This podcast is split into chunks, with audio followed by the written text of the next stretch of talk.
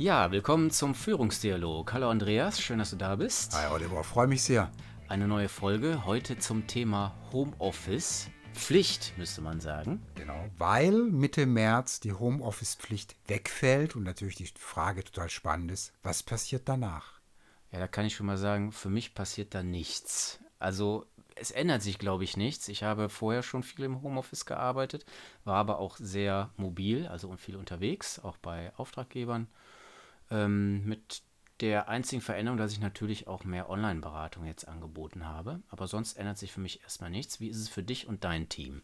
Für uns ändert sich auch nichts. In der Corona-Zeit hat sich was verändert. Der Markt hat sich verschoben, also deutlich internationaler, mehr Möglichkeiten auf Kontinenten präsent zu sein, wo uns es vorher nicht möglich war. Mhm. Aber für uns als Team, wir waren schon vor Corona 100 Prozent ähm, remote-fähig, haben das auch genutzt auch in der Projektvorbereitung, in der Projektabwicklung, weil wir in Bereichen arbeiten, du und ich, wo das sehr gut möglich ist, aber es gibt Bereiche, wo das nicht möglich ist. Wir sprechen ja nur von 50 Prozent der arbeitenden Bevölkerung, wo Homeoffice überhaupt in Betracht kommt. Darum wird es sich also heute drehen, also um die Unternehmen, die sich mit Homeoffice jetzt richtig auseinandersetzen müssen, und zwar strategisch. Und da werfen wir einen spannenden Blick drauf.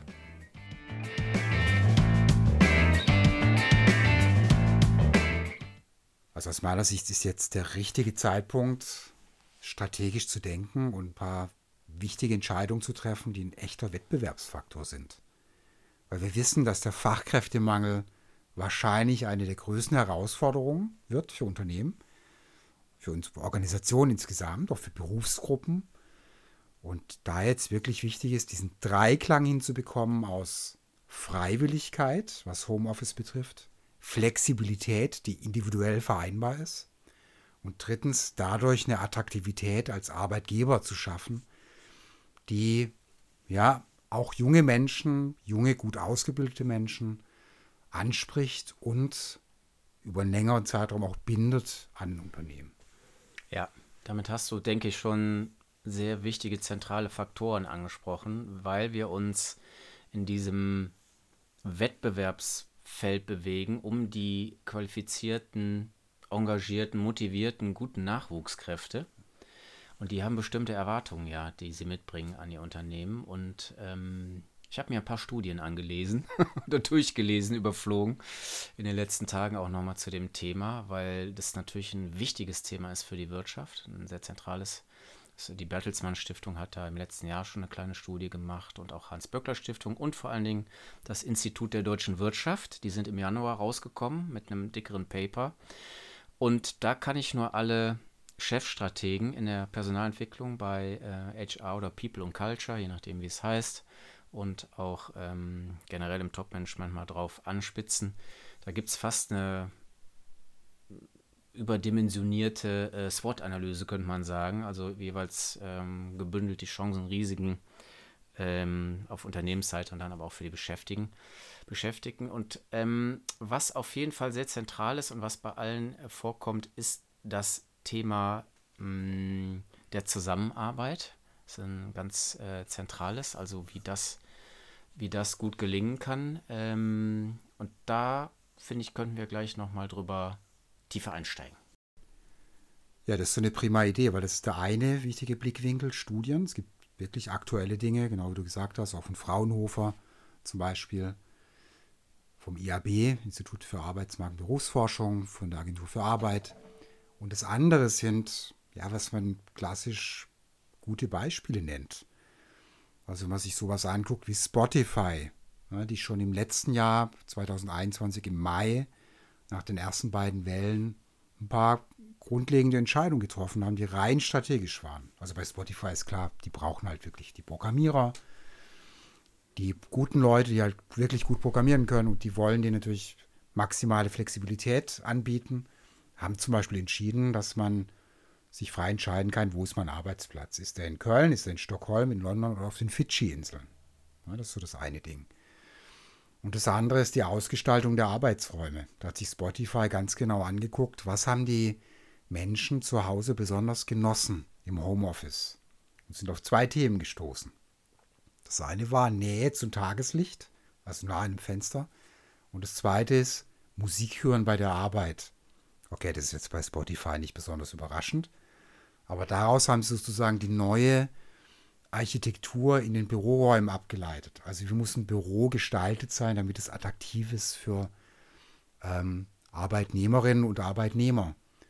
Und ich erwähne das Beispiel nur deswegen, weil es nicht jeder machen soll wie Spotify, aber die Strategiebrille aufziehen soll wie Spotify, einfach unter dem Gesichtspunkt, wie gewinnen wir Arbeitskräfte und wie halten wir Arbeitskräfte. Und das ist ja mit Blick auf den Fachkräftemangel die ganz entscheidende Frage. Ja, schönes ähm, Beispiel dafür, wie man das Ganze strategisch auch vorbereiten und analysieren kann. Und da zeigt sich ja schon etwas, was im Prinzip unser Tenor werden könnte für an Tipps und Empfehlungen. Man hat das Gespräch gesucht mit den Mitarbeiterinnen und Mitarbeitern, was natürlich wesentlich wäre, um einfach mal die Bedarfsfrage da zu klären. Ähm, denn es hat sich gezeigt, dass auf jeden Fall im Homeoffice die Arbeitszufriedenheit gestiegen ist bei ganz vielen Mitarbeiterinnen und Mitarbeitern und sich ähm, zu über zwei Dritteln auch vorstellen können, dass ja nach der Pandemie, also in der in dem New Normal, dann auch weiter vorstellen können. Ne? Das ist so ein Punkt. Ähm, Arbeitszeit ist gestiegen, auch das Autonomiebedürfnis, was man ja so hat, wie gestalte ich so meine, meine Räume innerhalb der Arbeitszeit, ne, sowas ist gestiegen und das würde man auch gerne beibehalten. Ähm, es gab für viele sicherlich eine bessere Vereinbarkeit von Familie und Beruf. Um aber jetzt die Klammer zur Zusammenarbeit auch nochmal zu schließen, was hat es für Auswirkungen auf die Zusammenarbeit? Ich denke, mit zunehmender Bereitschaft und dem Learning, also wie wir mit digitalen Tools in der Zusammenarbeit umgehen, ist das ein riesiger, eine riesige Chance und da wird sich einiges drüber verbessern. Gleichzeitig haben wir aber das Thema der Bindung, das hast du vorhin schon angesprochen. Und da hat man schon festgestellt, dass es für einen bestimmten Persönlichkeitstyp äh, an Männern und Frauen extrem wichtig ist, in den sozialen Austausch zu kommen. Also auch teamübergreifend, dieses äh, interdisziplinäre mit Teams. Und da ähm, könnte es Reibungspunkte halt gehen. Ne? Also das strategisch gut innerhalb einer Organisation halt aufs Gleis zu setzen, das muss man auf jeden Fall in den Blick nehmen und ähm, in, zu dem Punkt muss man auf jeden Fall, glaube ich, nochmal sehr individualisierte halt äh, Umfragen und Gespräche halt auch führen.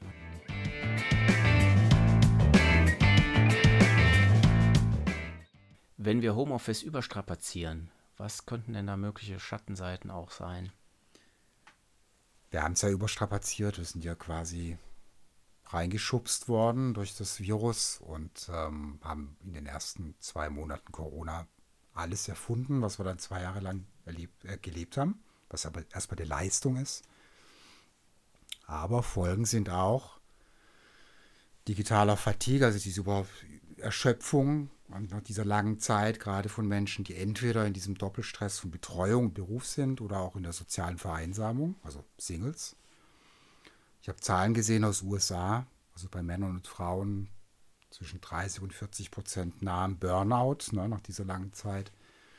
Und das sind sicher Folgeerscheinungen, die die Frage aufwerfen, wieder, wie gestalten wir das denn jetzt in Zukunft, um eine gute Voraussetzung zu schaffen, klar für die Effektivität in den unterschiedlichen Bereichen, wo wir unser Leben bewältigen müssen, wo wir effektiv sein wollen als Teams, wo wir auch eine Leistung bringen wollen. Und der Gesundheit letzten Endes psychischen und physischen Gesundheit von Menschen. Und da sind wir wahrscheinlich noch nicht an dem Punkt, wo wir genug wissen. Vielleicht muss man das mal gesondert betrachten. Ne? Was tut uns gut, was tut uns nicht gut. Da wird es wahrscheinlich aus der ähm, Arbeitsmedizin Erkenntnisse geben. Und die verdienen einfach einen Blick. Ne? Und da, auch da das Gespräch mit den Menschen. Wie ging es euch eigentlich in der Zeit? Ne? Was war schwierig, was war gut? Das sind, finde ich, ganz wichtige Antworten, die die Entscheidung leichter machen, wie gestalten wir das in Zukunft. Mhm. Ja.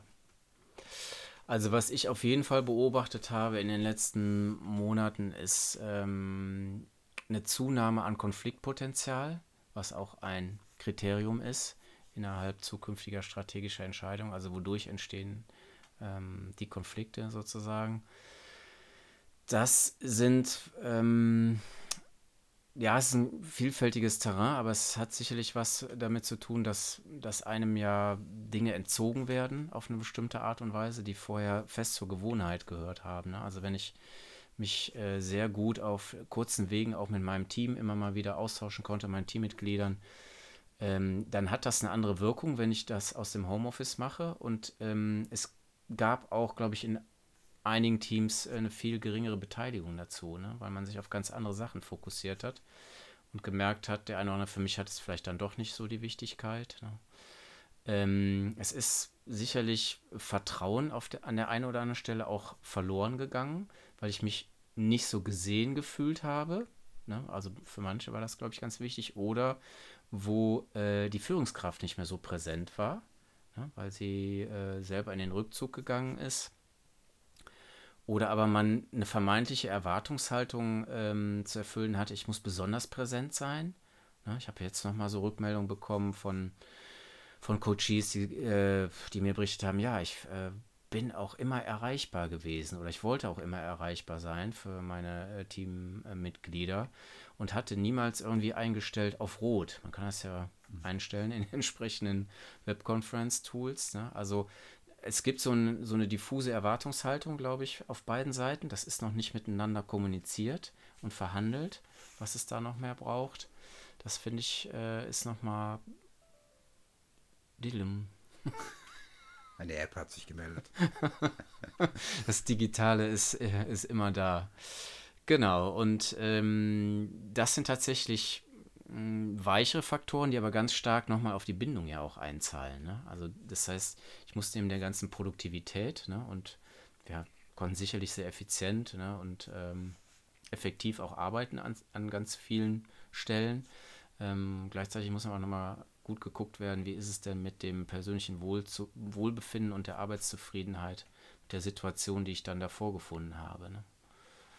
Würde ganz gern was ergänzen, weil ich gerade diese und letzte Woche Gespräche geführt habe mit einem Management-Team und wo ich schnell verstanden habe, in dem Team gibt es wirklich eine große Wertschätzung füreinander.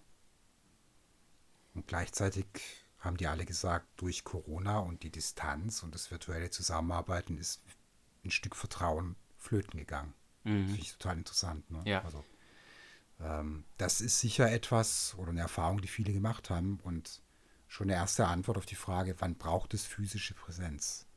Und ich glaube, speziell für den Vertrauensaufbau, noch mehr in Konfliktsituationen, braucht es mehr physische Meetings, wo wir uns wirklich in die Augen gucken können und Dinge benennen können gemeinsam, die uns am Herzen liegen und auch gemeinsam Antworten entwickeln. Ja, weil dies natürlich dann auch diesem Gefühl der Entfremdung ja vor ähm, ja, dem, dem vorbauen würde. Ne? Das ist ja eine präventive Maßnahme. Gleichzeitig wissen wir, dass wir, dass wir das brauchen, um wirklich mit aller Energie und motiviert auch äh, unsere Leistung bringen zu können und, und an unseren Zielen zu arbeiten. Das, was uns motiviert, warum wir uns für diesen Job entschieden haben. Ne? Also wenn wir uns entfremden, dann ähm, geht unsere Motivation auch in den Keller und dann sind wir auch offener für andere, für andere Dinge, ne? für andere, vielleicht auch für andere Jobs gibt ja eine Studie aus USA, also Phänomen The Great Resignation, mhm. also die große Resignation bei Arbeitnehmerinnen und Arbeitnehmern. Das sind 68 Prozent der Amerikaner, die sich gerade sehr gut vorstellen könnten, ihren, Arbeits-, ihren Arbeitgeber zu wechseln oder was ganz Neues machen wollen. Mhm. Das ist eine krass hohe Zahl, finde ich. Andreas, wie können wir gut abbinden diesen zweiten Teil? Ja, mit der Empfehlung, sich die Studien anzugucken, die jetzt wahrscheinlich im Wochen- und Monatsrhythmus dazukommen und neue wichtige Erkenntnisse liefern. Und das Zweite ist, die Augen offen zu halten für die Zukunft, weil das Ding endet ja nicht mit Corona, sondern es geht technologisch weiter.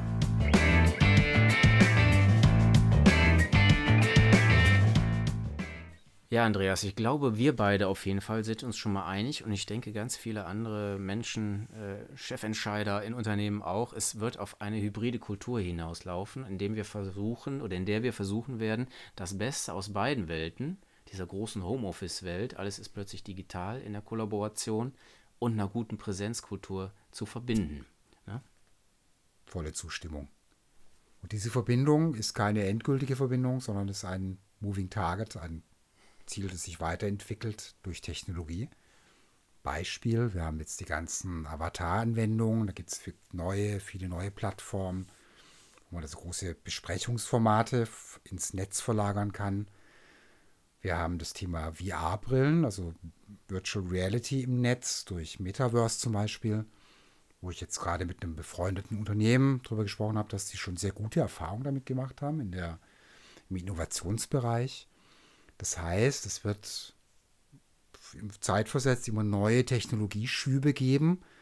Und dafür braucht es wiederum nicht nur eine hybride Arbeitswelt, sondern vor allem auch eine gute Lernkultur, wo wir lernen können, diese neuen Anwendungen einzusetzen und zu verstehen, wie kann man die jetzt sinnvoll in die hybriden Lösungen integrieren. Mhm. Ist irgendwie eine spannende Perspektive, finde ich. Also ich höre da gerne zu. Ich habe auch schon mit so Sachen experimentiert, ne? also mit Avataren in virtuellen Meetings, habe aber gemerkt, dass es bei mir jemanden gibt, der sowas auch gerne, sehr gerne in Präsenz macht. Ne? Also mit größeren Gruppen dann etwas zu gestalten und merke, dass da nochmal eine ganz andere Energie entsteht. Und das ist, glaube ich, dieses dieses Gefühl, was die oder der ein oder andere auch hat, ne? also dass das irgendwie gehen kann, man ist da vielleicht auch angefixt von. Und gleichzeitig sucht man aber immer noch äh, berechtigterweise an vielen Stellen nach guten Präsenzmeetings oder Workshops oder Zusammenkünften, ähm, um, und das ist ja die Frage, wesentliche Inhalte, ähm, vielleicht auch Organisationsabläufe und Vereinbarungen halt im Face-to-Face -face miteinander zu besprechen in ganz wichtigen strategischen Zukunftsfragen der persönliche Dialog, hoffen wir es, gewinnbringend ist. Also da bin ich generell der Meinung, sind wir echt einen großen Schritt weiter, wenn wir klare Antworten auf die Frage finden, wann braucht es das? Wann braucht es diese, diesen persönlich, das persönliche Gespräch, das persönliche Treffen, sich gegenseitig in die Augen gucken und wann nicht? Mhm. Das müssen wir rausfinden. Ja, und das Ganze muss irgendwie gerahmt werden, ne? wenn wir nochmal an Remote und Homeoffice äh, von den Regelungen her auch für Organisationen vielleicht draufschauen. Äh, bei allem dem, was möglich ist, braucht es auf jeden Fall klare Vereinbarungen. Deswegen komme ich da auch nochmal drauf zurück. Also es braucht sicherlich eine Regelung dazu, wie diese Arbeitszeiten aussehen, die dann da aufgesetzt werden, äh, wenn meine Mitarbeiter und Mitarbeitern im Homeoffice unterwegs sind. Und ähm, ja, es braucht auch eine Form von Zeiterfassung. Ja, also das muss, glaube ich, auch äh, mit auf den Weg gebracht werden. Und es braucht zumindest erstmal diesen oder die Möglichkeit für alle Mitarbeiterinnen und Mitarbeiter, das auch in Anspruch zu nehmen. Ne? Also das ist, denke ich, auch sehr wichtig und das hm, sagen auch die Studien. Ähm, und es braucht diese Freiwilligkeit, ne? wie wir am Eingang schon mal gesagt haben, Freiwilligkeit, dieses Angebot halt auch äh, zu machen, faires Angebot an alle. Mhm. Und dann braucht es sicherlich über eine große Diskussion und einen großen Austausch über Praktiken und Werte und Verhaltensweisen, den Dialog mit der breiten Belegschaft. Ich habe dem gar nichts hinzuzufügen. Du hast super zusammengefasst. Ich kann nur sagen, ich sehne mich danach, nach mehr Kontakt, nach mehr Rausgehen, nach mehr Treffen, neue Inspirationen. Und das hat immer mit damit zu tun, Menschen zu treffen. Und wenn das wieder mehr möglich ist, jetzt ab Frühjahr oder Sommer, bin ich glücklich. Dem schließe ich mich an. Und wir sind natürlich gespannt, wie ihr, wie Sie da draußen äh, dem Thema ähm, begegnen werden ab Ende März. So ist es. In diesem Sinne. Tschüss, bis, bis zum nächsten Mal.